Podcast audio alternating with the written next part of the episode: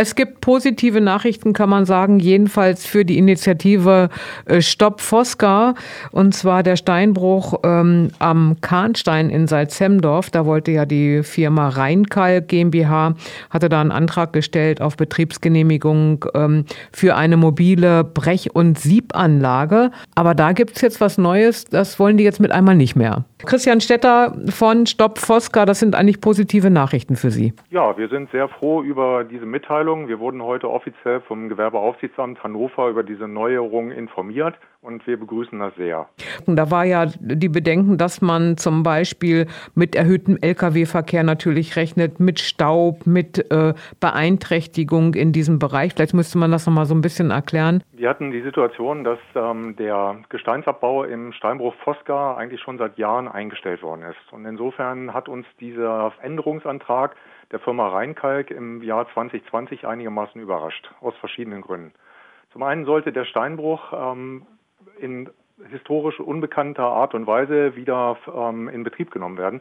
Von bisher 300.000 Tonnen, die im Jahr abgebaut wurden, in der Vergangenheit sollte es zukünftig auf 500.000 Tonnen Gesteinsabbau angehoben werden, die dann vollkommen und ausschließlich über LKWs über die Straßen des Fleckens hätten abtransportiert werden sollen. Und das ähm, ließ sich überhaupt für uns nicht darstellen. Aufgrund der, der, Straßensituation, insbesondere auch in den Ortschaften und auch aufgrund des ähm, Verkehrslärms, der sich dadurch abgespielt hätte. Nur um sich das vor Augen zu halten, der Antrag bezog sich darauf, dass von 6 bis 22 Uhr jeden Tag inklusive Samstags der Gesteinsabbau hätte wieder aufgenommen werden sollen. Und das war für uns unerträglich. Sie haben jetzt Informationen vom Gewerbeaufsichtsamt Hannover bekommen. Das ist ja sozusagen die Genehmigungsbehörde äh, gewesen. Rheinkalk hat ähm, seinen Antrag auf Änderung der Betriebserlaubnis im Steinbruch selbstständig zurückgezogen.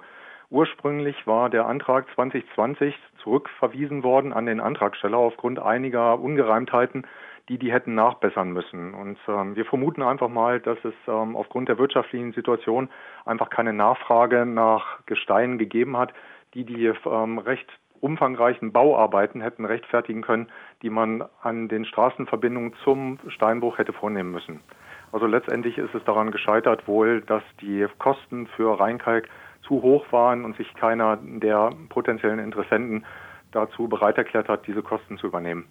Jetzt könnte man ja so sagen, es ist erstmal so die Kuh vom Eis.